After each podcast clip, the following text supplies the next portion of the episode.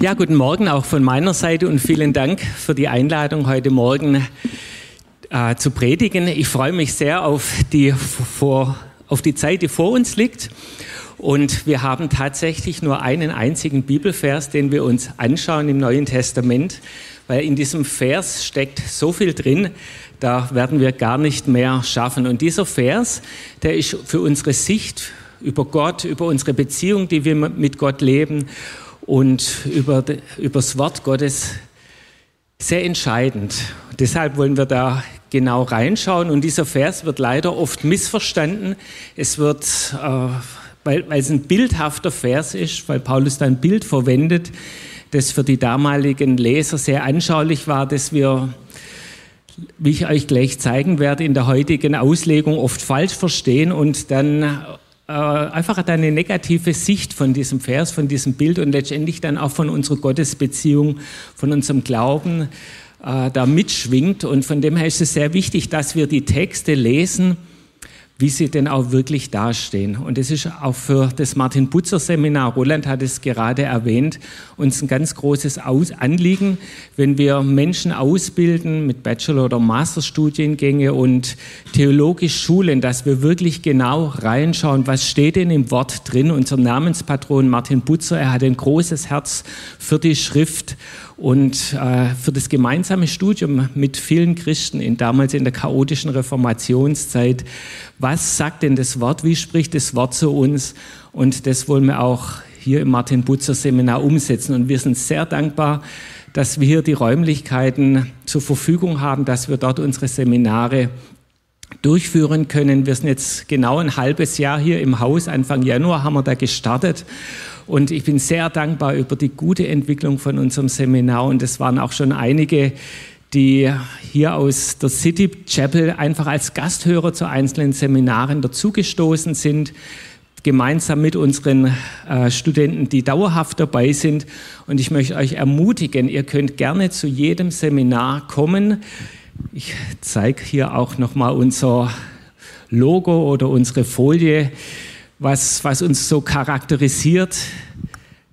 Höhenluft schnuppern, ja, auf dem Weg nach oben und auf Jesus ausgerichtet sein. Und manchmal sieht man vom Berg auch die Dinge einfach klarer, da hat man einen guten Überblick. Und das ist unser Herzensanliegen. Also ihr könnt gerne zu jedem Seminar, das wir durchführen, als Gasthörer dabei sein. Wenn ihr natürlich sagt, Mensch, ich würde auch gern Theologie studieren, dann ist das natürlich auch eine tolle Möglichkeit, damit einzusteigen. Wir haben in knapp drei Wochen unser nächstes Seminar. Tobi Krämer wird er da sein. Samstag, 15. Juli. Und es geht um das spannende Thema Israel. Und da seid ihr auch herzlich eingeladen, mit dabei zu sein. Dann möchte ich auch noch auf eine Sache hinweisen, Anfang September. Vielleicht überlegt der Mensch, wie könnte ich die letzte Ferienwoche hier in Baden-Württemberg sinnvoll nutzen? Da haben wir von unserem Seminar eine Studienreise in der Türkei, im westlichen Teil von der Türkei, auf dem Weg der sieben Cent-Schreiben-Gemeinden. Und die ist nicht nur für unsere Studenten, sondern auch wirklich für Interessenten offen. Jetzt, wenn ihr sagt, Mensch, da bin ich gerne dabei, dann schaut da gerne auf unsere Homepage rein, das sind nähere Infos oder schickt mir eine E-Mail. Dann kann ich euch da auch ein ausführliches Reiseprogramm zukommen lassen. Unsere beiden Leiter, die die Reise durchführen werden, die waren schon dutzendfach in der Türkei. Wir haben dort auch ein Studienzentrum und da ist es hoch, hochinteressant, auf den Spuren der ersten Christen unterwegs zu sein und dann gerade das Buch der Offenbarung auch nochmal einen ganz anderen Einblick zu bekommen. Wir waren jetzt im Mai auf einer Studienreise in der Türkei, äh, nicht in der Türkei, Entschuldigung, in Griechenland. Auch knapp zwei Wochen auf den Spuren von Paulus unterwegs. Meine Frau und ich, wir waren auch dabei und es war ein großer Gewinn für uns, an den Orten zu sein, wo Paulus beispielsweise in Philippi war oder in Thessaloniki oder in Korinth. Hier haben wir ein Bild von Korinth. Korinth hat eigentlich die meisten Teilnehmer, wo wir unsere Feedbackrunde hatten, die meisten Teilnehmer am meisten begeistert. Es war alles super, auch Delphi und Olympia und verschiedene andere Orte. Aber Korinth war irgendwie ganz besonders, weil Paulus dort auch anderthalb Jahre gewirkt hat Und ihr müsst euch das so vorstellen, man ist dort, schaut auf die Ausgrabungsstätten. Hier sehen wir das antike Korinth, eine prachtvolle Stadt mit Tempeln, mit Marktplatz und im Hintergrund noch der Berg, der noch einen halben Kilometer über Korinth hochragt, eine große Burg, die damals stand. Dann durch diese Ausgrabungsstätten zu gehen und immer direkt neben den Ausgrabungsstätten sind dann Museen, wo die ganzen Funde ausgestellt sind, die man in den letzten 100, 150 Jahren bei den Ausgrabungen gefunden hat.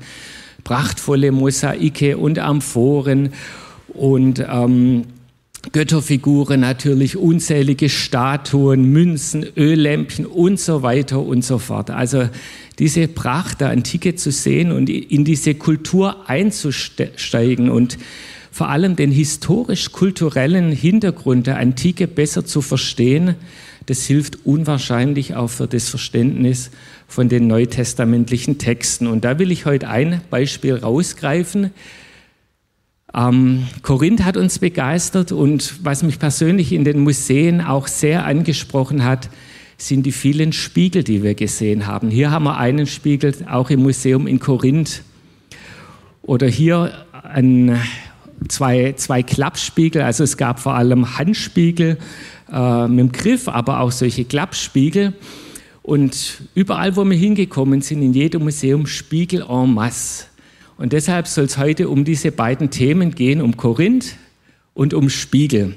Und da wollen wir mal reinschauen, was oder wie Paulus dann dieses Bild gebraucht, ganz speziell an die Korinther. Wie durch einen Spiegel unser Thema heute Morgen. Warum verwendet Paulus dieses Bild? Was will er damit zum Ausdruck bringen? Und da lesen wir mal den Text im 1. Korinther Kapitel 13, Vers 12, wie die Elberfelder Bibel ihn übersetzt. Denn wir sehen jetzt mittels eines Spiegels undeutlich, dann aber von Angesicht zu Angesicht. Jetzt erkenne ich stückweise, dann aber werde ich erkennen, wie auch ich erkannt worden bin. Dieser Vers fordert uns raus heute Morgen. In diesen wollen wir genau reinschauen. Und wenn ihr jetzt mal schaut, in der obersten Zeile, da übersetzt die Elberfelder, wir sehen mittels eines Spiegels undeutlich. Und über dieses Wort undeutlich bin ich gestolpert. Darum geht es heute Morgen. Wie sehen wir denn? Ist der Blick, den Gott uns geschenkt hat, die Möglichkeit, die er uns gegeben hat, ist die was Undeutliches. Wenn ihr dann mal schaut in der Fußnote von der Elberfelder Bibel, ich liebe die Elberfelder Bibel, also versteht mich da bitte nicht falsch, aber da hat, äh, kommt bei diesem Wort undeutlich folgende Fußnote, wenn ihr da reinschaut, heißt es, der Spiegel des Altertums bestand aus einer blanken Metallscheibe und gab nur ein undeutliches Bild wieder. Deshalb übersetzt eben die Elberfelder an dieser Stelle auch mit undeutlich. Was ich richtig gut finde, ist, dass die Elberfelder hier auf den antiken Kontext schaut. Eine ganz wichtige Sache, um auch die neutestamentlichen Briefe besser zu verstehen. Also sie schaut auf den Kontext super. Aber dann, wie sie auf den Kontext schaut, finde ich problematisch. Gerade diese Aussage hier weil sie einfach die Sachverhalte falsch wiedergibt. War dieser Spiegel damals, den die Menschen hatten, war er wirklich so undeutlich, so unklar, wie hier behauptet wird? Also es ist eine klare, abwertende, eine negative Aussage und sie bedeutet so viel wie, ja, unsere Erkenntnis, die wir von Gott haben können, wie wir ihn kennenlernen können, das ist halt leider nur eine verschwommene Geschichte. Weiß nicht, ist das eure Erfahrung als Leben als Christ oder steckt da irgendwie noch auch was anderes dahinter? Ich weiß, die letzten ein, eineinhalb Wochen waren jetzt für die deutsche Fußballnationalmannschaft nicht ganz so grandios. Ja? Aber vor neun Jahren war Deutschland Weltmeister. Die Älteren von uns erinnern sich noch daran, ja. Und während diesem WM-Finale gab es eine ganz besondere Szene, die, die dann äh, auch im Nachgang immer wieder angesprochen wurde. Und zwar kam Christoph Kramer ganz kurzfristig rein, weil Kedira beim Aufwärmen sich verletzt hat. Und Christoph Kramer er ist ein toller Typ. Mittlerweile ist er mehr dann im, im Kommentatorenbereich tätig. Aber in der 16. Minute ist er mit einem argentinischen Gegenspieler zusammengestoßen. Und zwar nicht sanft, sondern richtig heftig. Und er war dann benommen auf dem Platz. Er war dann noch irgendwie ein paar Minuten da, musste dann aber natürlich ausgewechselt werden mit einer Gehirnerschütterung, war dann später bei der Siegerehrung auch wieder dabei, aber letztendlich sagte er, er erinnert sich an nichts mehr von der ganzen Geschichte. Und diese Verschwommenheit, die damals bei Christoph Kramer da war, ist das so unser Maßstab für unsere Beziehung mit Gott? Könnte man ja meinen, wenn man diese Übersetzung liest. Ich habe noch mal ein paar andere Übersetzungen, die ähnlich oder fast noch krasser übersetzen als jetzt hier die Elberfelder Bibel. Beispielsweise sagt Luther, wir sehen jetzt durch einen Spiegel in einem dunklen Bild. Ist unsere Beziehung mit Gott ein dunkles Bild? Oder die Einheitsübersetzung sagt, jetzt schauen wir in einen Spiegel und sehe nur rätselhafte Umrisse. Ja, also. Oder die Hoffnung für alle, auch noch krass. Jetzt sehen wir nur ein undeutliches Bild wie in einem trüben Spiegel. Das ist die Art und Weise, wie unsere Beziehung mit Gott charakterisiert wird. Ich stelle es einfach mal so als Frage in den Raum. Und solche Übersetzungen werden dann noch untermauert mit Kommentaren wie diesem. Also das ist jetzt ein Bibelkommentar, der auch relativ weit verbreitet ist. Ich lese mal vor. Solange wir hier auf Erden leben, sehen wir alles nur verschwommen und undeutlich, als ob wir in einen schmutzigen Spiegel blicken würden.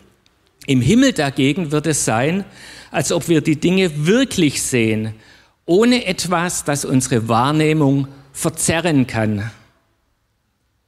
Das ist eine krasse Wort, also zum, zum einen vom, von der inhaltlichen Aussage, aber auch von der Wortwahl ist es richtig krass. Wir sehen alles beispielsweise, alles nur, ja, auch schon wieder sehr abwertend, verschwommen, undeutlich, verzerrt, unwirklich und erst später im Himmel wird, wird, werden wir dann die eigentliche Wirklichkeit sehen.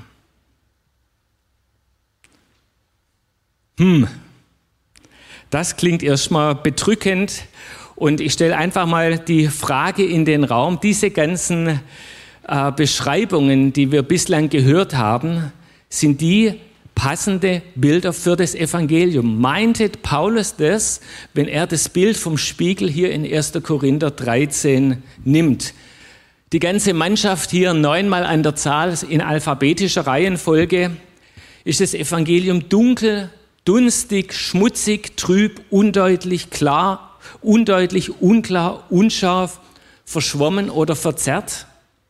Ist das das, was unsere Beziehung mit Gott charakterisiert? Das ist das, was wir in der Literatur vielfach finden. Ich habe es euch vorgelesen. Und damit ist die Sache eigentlich erledigt. Der Text wird gar nicht mehr genau angeschaut und man dringt nicht wirklich zu der Aussage durch, die Paulus gemacht hat. Und warum? Weil wir oberflächlich sind, weil wir uns nicht mit dem antiken Kontext beschäftigen, weil wir uns nicht die Frage stellen, ja, welcher alttestamentliche Hintergrund schwingt denn dann mit? Und dann kommen wir zu der Aussage, ja, das Evangelium, die Beziehung mit Gott ist so ein Leben wie mit einem schmutzigen Spiegel. Und das hat mich herausgefordert, diese Aussagen. Und wir wollen jetzt heute Morgen drei Schritte gehen, die bei jeder soliden Bibelauslegung wichtig sind, um dann auch zur Aussage dieses Textes, zur Aussage dieses Bildes durchzudringen. Wir müssen als erstes eine solide Exegese durchführen, das heißt, wir brauchen, äh, wir brauchen das richtige Handwerkszeug, wir brauchen eine gute Übersetzung, wir müssen auf die Parallelstellen im Neuen Testament schauen und uns vor allem die Frage stellen, was hat denn der Autor damals bezwecken wollen und wie haben die Leser den Text damals verstanden?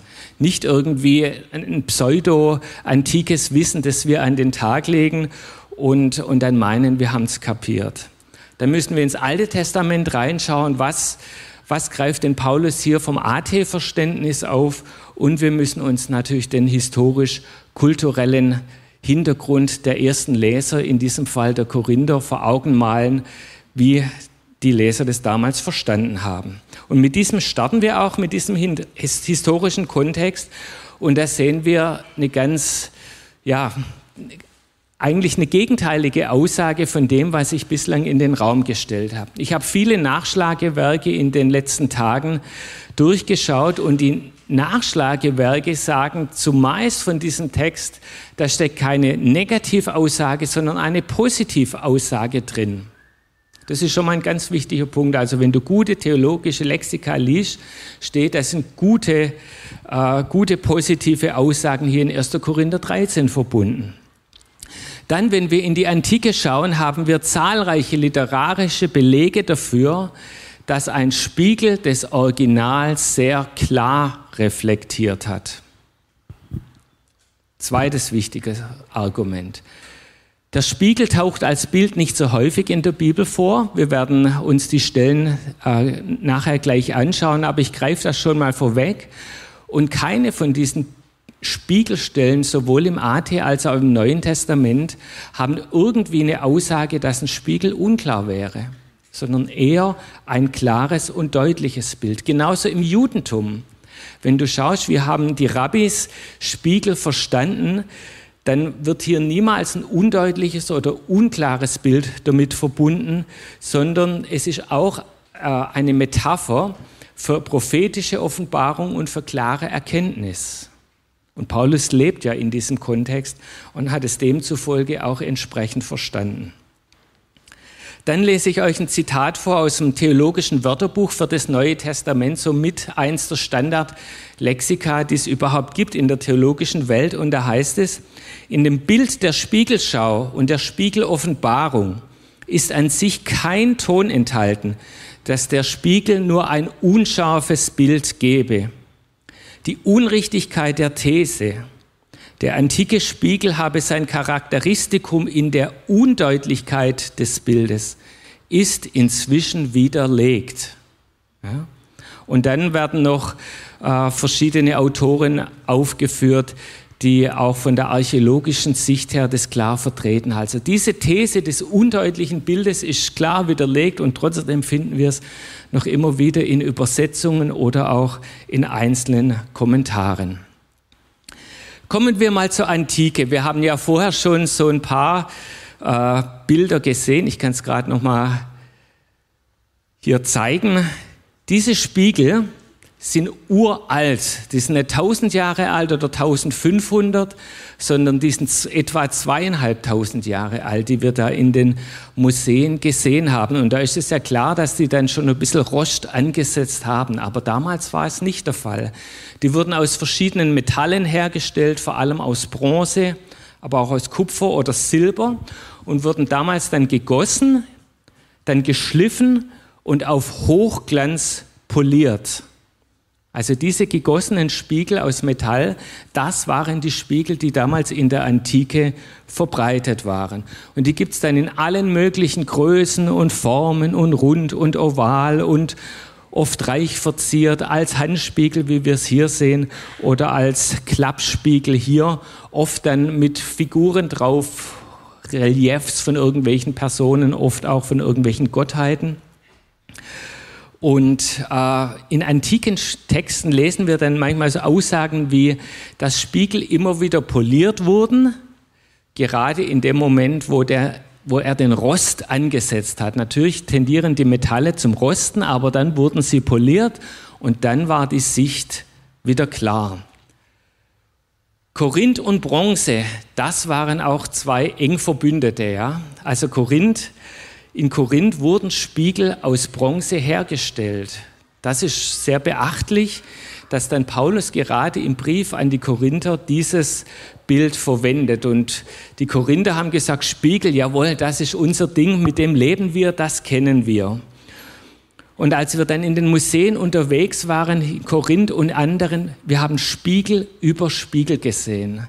Also Spiegel waren kein Luxusgegenstand, die hier und da mal anzufinden, äh, vorzufinden waren, sondern man kann aufgrund dieser Vielfältigkeit davon ausgehen, praktisch, es war ein völlig alltäglicher Haushaltsgegenstand. Und ich weiß nicht, wie es bei dir ist. Ein Gegenstand, den jeder von uns hat, hat man ihn, weil er nichts taugt oder weil er funktioniert. Also ich bin bemüht, zu Hause nach Dingen, die nicht funktionieren, dass man sich dann auch von diesen Dingen trennt. Und wenn wir sehen, es war so weit verbreitet in der Antike, auch in den Privathaushalten, können wir davon ausgehen, die Spiegel haben ihren Job sehr gut getan. Fassen wir diesen ersten Punkt zusammen, diese, diesen Blick auf die Antike. Die Spiegel damals haben kein undeutliches, unscharfes oder verschwommenes Bild hergegeben. Das ist einfach eine falsche These. Es wird bestätigt durch antike Texte, durch biblische Texte, durch rabbinische Texte, durch heutige Ausleger, durch archäologische Funde. Und wir können feststellen, Menschen in der Antike haben mit einem Spiegel ein klares Bild verbunden. Das ist ganz wichtig. Es war klar, es war indirekt, natürlich. Ein Spiegel steht für Indirektheit, aber er steht für Klarheit. Und mit diesem Hintergrund können wir uns mal eine Übersetzung anschauen, die ich versucht habe, ähnlich wie die Elberfelder Übersetzung, aber eben nicht mit diesem Undeutlichen, sondern entsprechend mit dem Indirekten. Denn wir sehen jetzt durch einen Spiegel indirekt dann aber von Angesicht zu Angesicht. Jetzt erkenne ich stückweise, dann aber werde ich vollständig erkennen, wie auch ich vollständig erkannt worden bin. Und dann klingt dieser Text schon anders, ja. Dann ist äh, die, diese Negativaussage ist dann nicht so präsent. Jetzt ist, weiß ich die Frage, warum oder in welchem Kontext verwendet Paulus dieses Bild. 1. Korinther 13, beziehungsweise dann schon 12 bis 14, geht es sehr stark um die Gaben des Heiligen Geistes, vor allem auch um Prophetie und dann in Kapitel 13 um die Liebe. Also dieses Verhältnis zwischen prophetischen Dienst und Liebe, das müssen wir einfach mal so ganz grob als Setting für diesen Vers 12 haben. Es redet also in diesem Vers vom Spiegel, es redet vom indirekten Blick und es redet auch hier in Zeile 2 von Angesicht zu Angesicht. Und wenn wir mal die Komponenten haben, dann springt förmlich ein alttestamentlicher Text hier aus den Seiten raus. Weil es eine Formulierung ist, die Paulus hier gebraucht, die auf einer alttestamentlichen Grundlage basiert. 4. Mose 12, die Verse 6 bis 8, vor allem Vers 8, aber vom Kontext her lese ich dann schon mal ab Vers 6. Das Volk Israel ist in der Wüste unterwegs, Mose der starke Leiter damals und in dieser Situation hatte er ziemlich Zoff mit seinen Geschwistern, mit Miriam und mit Aaron und dann lese ich mal ab Vers 6. Wenn ein Prophet des Herrn unter euch ist, dem will ich mich in einer Erscheinung zu erkennen geben. Im Traum will ich mit ihm reden. So steht es nicht mit meinem Knecht Mose. Also hier wird schon mal ein Unterschied gemacht zwischen den Propheten, die damals zu dieser Zeit gelebt und gewirkt haben, und zu Mose. Mose ist treu in meinem ganzen Haus. Mit ihm rede ich von Mund zu Mund. Im Sehen und nicht in Rätselworten. Und die Gestalt des Herrn schaut er. Mund zu Mund oder an anderer Stelle in den Büchern Mose Angesicht zu Angesicht. Genau die Formulierung, die wir auch im Korintherbrief haben. Und dann wurde ja das Alte Testament später auf Griechisch übersetzt. Und interessanterweise steht genau das griechische Wort von indirekt oder rätselhaft steckt genau hier in Vers 8, was Paulus dann wieder in 1. Korinther 13 aufgreift. Also da sieht Paulus eine klare Grundlage und bringt es dann entsprechend hier rein. Und wir sehen hier zwei, zwei Kategorien. Wir sehen die Propheten der damaligen Zeit und wir sehen Mose. Und von Mose wird gesagt, er hat Gott von Angesicht zu Angesicht gesehen. Natürlich nicht 100 Prozent, da ist die klare Limitierung auch in der Bibel. Niemand hat Gott jemals gesehen, aber es ist ein Bild für eine besondere Gotteserfahrung, es ist ein Bild für eine sehr hohe Gotteserkenntnis, die Mose hatte. Ein direkter Kontakt, unverschlüsselt, aber nicht das Sehen von Gott selber natürlich. Also Mose ist, spielt quasi in einer Liga und die Propheten damals in einer anderen Liga. Sie hatten Offenbarungen von Gott, sie hatten punktuelle Begegnungen mit Gott, aber nicht in der Liga, die Mose eben hatte. Also Mose als derjenige, der am klarsten, am unmittelbarsten, äh, am höchsten mit dem Herrn unterwegs war. Und was hier zum Ausdruck gebracht wird, Mose steht über den Propheten. Nur mit ihm von Mund zu Mund und nicht indirekt oder in Rätseln, so wie es für die Propheten der Fall war. Also Mose hatte eine direktere Gottesbeziehung als jeder andere. Bei den Propheten waren es dann Träume und Visionen, wie wir gelesen haben, also indirekt über irgendein, über irgendein Medium, sage ich jetzt mal, über eine indirekte Geschichte ist eine Begrenzung da. Der Prophet sieht Gott nicht von Angesicht zu Angesicht und er spricht nicht so direkt mit ihm wie mit Mose. Und das ist der entscheidende Punkt, auf den Paulus dann hier zurückgreift, weshalb er genau dieses Bild von Mose verwendet im Vergleich mit den Propheten. Von Angesicht zu Angesicht bedeutet direkt, der Spiegel bedeutet indirekt. Und was er letztendlich den Korinthern dann sagt, Paulus, ist, Leute, ihr denkt mit eurem prophetischen Dienst, so wie er weissagt, vielleicht ein bisschen zu hoch von euch. Ihr seid nicht auf dem Niveau von Mose. Okay, ihr seid vielleicht auf dem Niveau der Propheten, aber Mose ist noch mal eine eigene Liga. Was über Mose gesagt wird, ist eine Sache, die unsere Zukunft bedeutet. Ich habe auch ein paar Zitate von Adolf Schlatter dabei, von dem großen Theologen, der vor 100 Jahren in Tübingen gewirkt hat. Er hat zu dieser ganzen Thematik auch großartige Dinge gesagt. Da möchte ich euch einiges vorlesen. Schlatter sagt hier zu diesem Text in 4. Mose, was hier von Mose gesagt war, ist das, was der Gemeinde verheißen ist. Es ist aber noch nicht ihre Gegenwart. Das heißt, wir sind noch nicht oder wir sind nicht mit Gott so unterwegs wie Mose in dieser Unmittelbarkeit, in dieser Direktheit, in dieser Sache von Angesicht zu Angesicht oder von Mund zu Mund unterwegs. Wir sind mit dem Spiegel unterwegs. Wir sind indirekt mit Gott unterwegs. Und da können wir jetzt wieder zurückgehen ins Neue Testament. Dieses Bild des Spiegels wird relativ selten im Neuen Testament verwendet. Es gibt zwei unterschiedliche Begriffe dafür. Und Paulus gebraucht hier im 1. Korinther 13 einmal diesen Begriff, den Jakobus später im ersten Kapitel nochmal verwendet. Da gehen wir nur ganz kurz darauf ein, weil da haben wir hier in der Gemeinde gerade diese Serie über Jakobus, da haben wir schon was darüber gehört. Wo Paulus den Begriff nochmal verwendet, und das ist hochspannend, 2. Korinther 3, Vers 18. Ich lese diesen Text mal vor aus der neuen Genfer Übersetzung. Und der Text hat, ich finde, eine unfassbare Aussage. Ja, wir alle sehen mit unverhülltem Gesicht die Herrlichkeit des Herrn. Wir sehen sie wie in einem Spiegel. Da haben wir ihn wieder, den Spiegel. Und indem wir das Ebenbild des Herrn anschauen, wird unser ganzes Wesen so umgestaltet, dass wir ihm immer ähnlicher werden und immer mehr Anteil an seiner Herrlichkeit bekommen. Diese Umgestaltung ist das Werk des Herrn, sie ist das Werk seines Geistes. Der Text redet hier von einer Umgestaltung, von einer Metamorphose. Diesen Begriff kennen wir. Und diese Umgestaltung oder diese Verwandlung nach Paulus funktioniert so. Wir werden in das verwandelt, was wir sehen.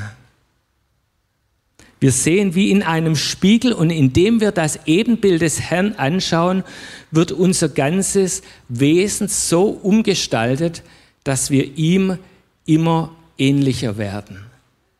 Das ist faszinierend. Wenn wir Gott immer mehr anschauen mit den Möglichkeiten, die er uns gegeben hat, bekommen wir selber Anteil an dieser Herrlichkeit, werden wir ihm immer ähnlicher. Also wenn wir Zeit mit Gott verbringen, prägt es uns so stark, dass sein Wesen in uns immer mehr Gestalt annimmt. Je mehr wir von Gott erkennen, umso mehr werden wir persönlich verändert. Und ich glaube, spätestens hier merken wir, weshalb es so entscheidend ist, wie klar unsere Sicht von Gott ist oder sein kann. Ob es klar und deutlich oder unklar und undeutlich ist. Und es hängt auch sehr viel mit unserer Einstellung zusammen. Wenn wir nichts erwarten, wenn wir praktisch mit dieser, mit dieser Einstellung durchs Leben gehen, ja, nichts Genaues weiß man nicht und äh, ja, was können wir denn schon wissen und erkennen und das ist doch alles so verschwommen, dann werden wir uns gar nicht nach Jesus ausstrecken, dass er uns so verändern kann, wie er es möchte. Das heißt, das Bild des Spiegels ist für unseren Wachstumsprozess mit Gott eine totale Basis. Und ein Teil unserer Vision als Gemeinde in diesem Jahr ist es ja persönlich zu wachsen. Und da spielt genau dieser Spiegel rein.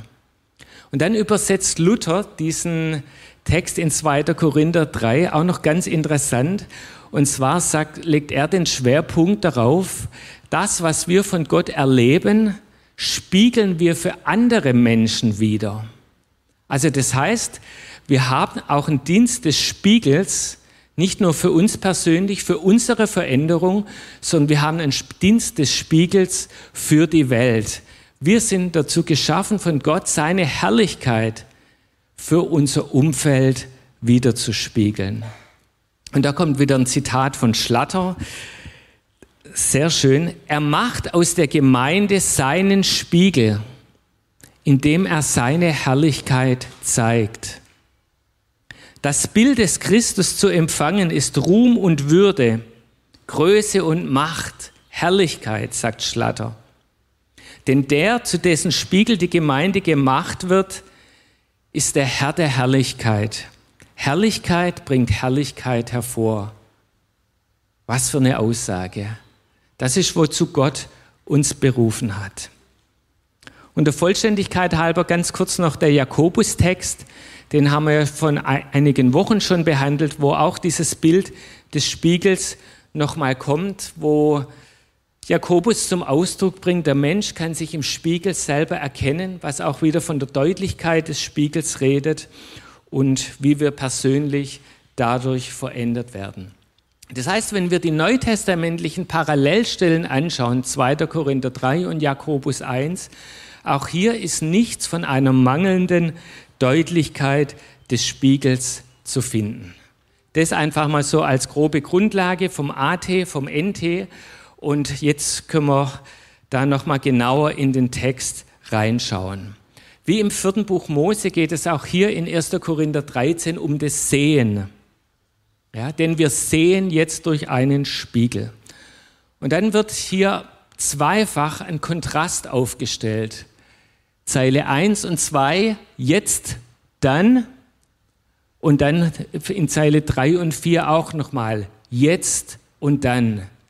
Es gibt also offensichtlich einen großen Unterschied zwischen der jetzigen Zeit und der zukünftigen Zeit. Und die zukünftige Zeit definiert Paulus ganz klar. Er sagt, die zukünftige Zeit ist die Zeit, wenn wir Gott von Angesicht zu Angesicht sehen. Also wenn wir bei ihm in der Ewigkeit sein werden. Unser jetziges Sehen ist wie in einem Spiegel. Es ist begrenzt, es ist noch nicht vollkommen, aber es ist klar. Und es ist vergleichbar demzufolge mit dem Rückgriff auf den Mosetext mit den damaligen Propheten. Indirekt, begrenzt, stückweise. Und unser künftiges Sehen wird sein, so wie Mose gesehen hat. Es wird direkt sein. Es wird 100 Prozent sein. Was sagt der Spiegel noch? Der Spiegel sagt, wir sehen jetzt schon. Also hier ist ein Sehen da, nicht ein, ein Rumlaufen in, in der Verschwommenheit. Und es ist auch wichtig, auf das zu sehen, was wir sehen und nicht auf das zu sehen, was wir nicht sehen. Ja, wir sind ja manchmal so, das Glas ist halb leer und nicht halb voll.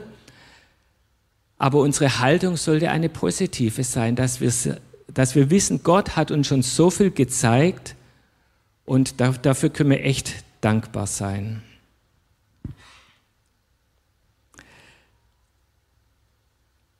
Also der Knackpunkt, den Paulus hier macht in diesem Text, er ist, dass wir Gott erst vollständig sehen werden, wenn wir bei ihm in der Ewigkeit sind. Und bis dahin ist unsere Erkenntnis indirekt, sie ist unvollständig und es gibt eben diesen Gegensatz zwischen der teilweisen und zwischen der vollständigen Erkenntnis. Dinge, die möglich sind und die eben noch nicht möglich sind in dem Zeitalter, in dem wir jetzt leben.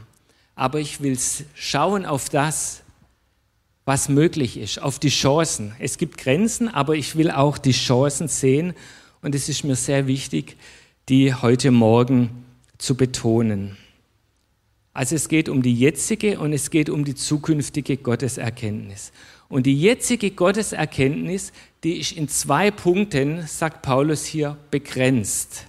Wenn ihr mal in die Zeile 4 und 5 schaut, ich lese es nochmal vor, dann aber werde ich vollständig erkennen, wie auch ich vollständig erkannt worden bin.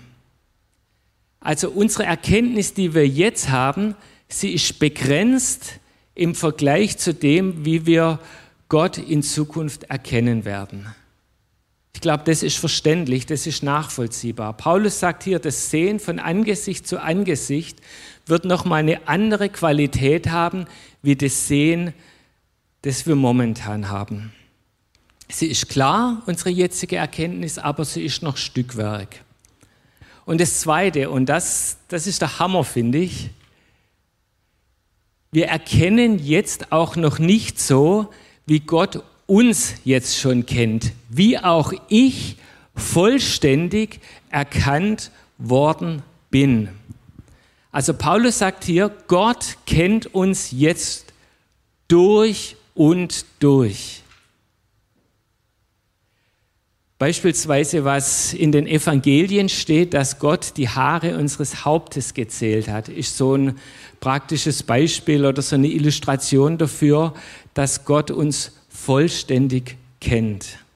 Oder die Jahreslosung, die wir dieses Jahr haben, El Roi, der Gott, der mich sieht. Das ist auch so ein Beispiel dafür, dass Gott uns durch und durch kennt.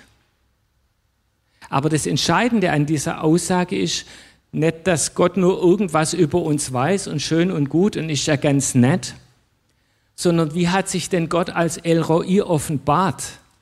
Er ist aktiv geworden, er hat gehandelt, er hat für die Hagar damals gestritten, wo dieses Bild verwendet wird. Und überall in der ganzen Bibel sehen wir, dass Gott uns kennt, bedeutet nicht nur, dass er passiv irgendwo im Himmel sich zurückgezogen hat und mal wartet, bis, bis wir in die Gänge kommen, sondern das bedeutet, dass Gott für uns streitet, dass Gott für uns aktiv ist, dass er an unserer Stelle handelt. Und das fasziniert mich, was Paulus hier sagt. Also wir sehen einen Unterschied zwischen jetzt und dann, aber der Unterschied ist nicht unklar und klar, sondern der Unterschied ist indirekt und direkt. Das ist die Argumentationslinie dieses Textes. Und auch hier sagt Schlatter wieder was sehr Schönes. Er sagt, das Erkennen wird so werden, wie das Erkanntsein. Denn Gott lässt seine Gemeinschaft mit dem Menschen nicht unvollendet, sondern macht sie ganz. Das heißt, in, in Ewigkeit wird dieses Erkennen vollständig sein, es wird ganz sein. Wenn wir Gott so kennen werden, so wie Mose ihn gekannt hat, und wenn wir Gott so kennen werden, wie er uns jetzt schon kennt. Es wird ganz sein. Das finde ich sehr, sehr schöne Beschreibung. Was bedeutet es jetzt ganz konkret für unser Alltagsleben, dieses Bild, das Paulus hier in 1. Korinther 13 verwendet. Es bedeutet, dass die Art und Weise, wie wir jetzt sehen können, dieses indirekte Sehen der direkten Sicht natürlich nicht gleichwertig ist, die wir haben werden, wenn dann das Vollkommene kommt. Aber es ist die Art, die hier auf der Erde möglich ist. Und jetzt zur positiven Aussage, zur klaren Sicht. Im Spiegel sehen wir den Gott, mit dem wir die Ewigkeit verbringen werden. Gott wird in der Ewigkeit nicht anders sein, wie er sich uns jetzt schon offenbart hat. Das ist das Bild dieser indirekten und direkten Sicht. Es ist nicht jemand völlig anderes. Und jetzt will ich Christoph Kramer nochmal aufgreifen. Ihr wisst so, der Zusammenstoß in der 16. Minute. Und der Schiedsrichter hat dann äh, im nach, nach dem Spiel Folgendes zu Protokoll gegeben. Also als Schiedsrichter muss er dann ja schauen, ist ein Spieler noch einsatzfähig oder nicht.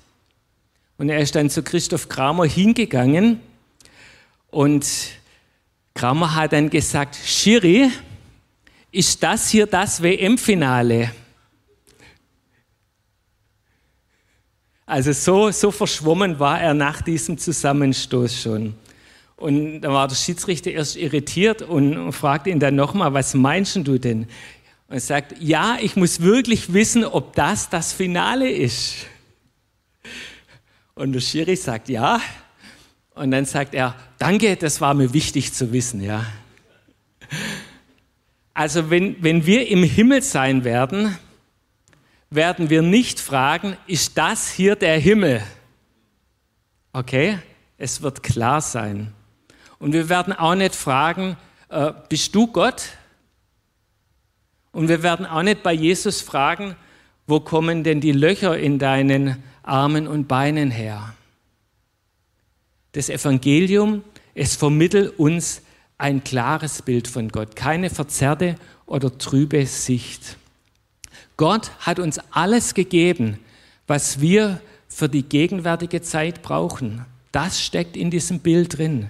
Wir wissen deutlich genug, wer Gott ist. Wir wissen deutlich genug, was Gott von uns möchte. Die Gotteserkenntnis, die hier in diesem Leben möglich ist, auch wenn sie begrenzt ist, sie ist völlig ausreichend. Meine Bibel hat 1480 Seiten. Deine vielleicht ein paar mehr oder weniger, je nachdem, wie groß die Schrift ist. Aber was, ich, was, wir, was Gott uns hier gegeben hat, ist 1480 Seiten klare Sicht von Gott. Nicht verschwommen, nicht untrüb. Was sehen wir, wenn wir Gott anschauen? Gott hat sich beispielsweise in seinen Namen geoffenbart. Gott hat sich in der Schöpfung geoffenbart, in der Vergangenheit. Gott hat sich offenbart, als Jesus auf die Erde kam, in der Erlösung. Jesus beispielsweise in seiner Lehre mit den Ich bin Worten. Gott offenbart sich hier bei uns in der Gegenwart indem er versprochen hat, dass er bei uns ist alle Tage, dass er souverän handelt, dass er die Weltgeschichte in seiner Hand hält. Und Gott hat sich auch in Bezug auf die Zukunft geoffenbart. Bei jedem Sportevent weiß man nicht, wer gewinnt. Es gibt oft einen Favoriten, aber du weißt nicht, wie es ausgeht. Es kann so oder so gehen. Bei der Weltgeschichte steht der Sieger schon fest. Das ist keine Frage. Es ist schon entschieden. Gott ist der König, der auf dem Thron sitzt und regiert. Das ist die Perspektive, die wir hier für unser Leben haben. Und vielleicht magst du heute Mittag dich mal hinsetzen oder nächste Woche dir ein leeres Blatt Papier nehmen und einfach mal aufschreiben, was Gott dir persönlich geschenkt hat, wie er sich dir offenbart hat, was du von Gott weißt und das eine Blatt Papier wird sehr schnell voll sein. Und dann kommt ein zweites und ein drittes und ein viertes. Es sind so viele Dinge, wie Gott sich uns offenbart hat. Und das Schönste und Größte, das wartet noch auf uns. Und zwar in Ewigkeit, wenn wir Gott von Angesicht zu Angesicht sehen werden. Das ist der größte Segen, die größte Freude des Himmels. Und da können wir jetzt auf der Erde hier schon diese Vorfreude haben. Wir werden in der Ewigkeit Gott noch auf eine viel faszinierendere und tiefere Art und Weise kennenlernen. Und es begeistert mich, darauf freue ich mich. Und wir haben hier für die Erde die Herausforderung, in welchem Zustand ist unser Spiegel? Das frage ich mich auch immer wieder von Zeit zu Zeit. Ist mein Spiegel rostig geworden? Ist es vielleicht Zeit, mal wieder Politur rauszuholen und den Spiegel zu polieren und das Bild von Gott wieder klarer werden zu lassen? Aber immer mit dieser positiven Haltung, Gott möchte sich uns zeigen, Gott möchte sich uns offenbaren, er möchte ein klares Bild in unser Leben hineinnehmen, hineinlegen. Und das ist das Bild des Spiegels, das Paulus hier verwendet. Und diese Ermutigung möchte ich dir mitgeben, immer wieder in diesen Spiegel reinzuschauen, sei es im Wort, sei es im Dienst der Geistesgaben, die auch ein Bild dieses Bild von Gott verwenden, wo letztendlich dieser Text im Kontext drinsteht. Oder auch in der Schöpfung. Viele erleben Gott auch in der Schöpfung, wenn sie spazieren sind und all das anschauen, was Gott so wunderbar geschaffen hat. Dazu möchte ich dich ermutigen. Nimm den Spiegel, schau rein, indirekt, aber klar. Amen.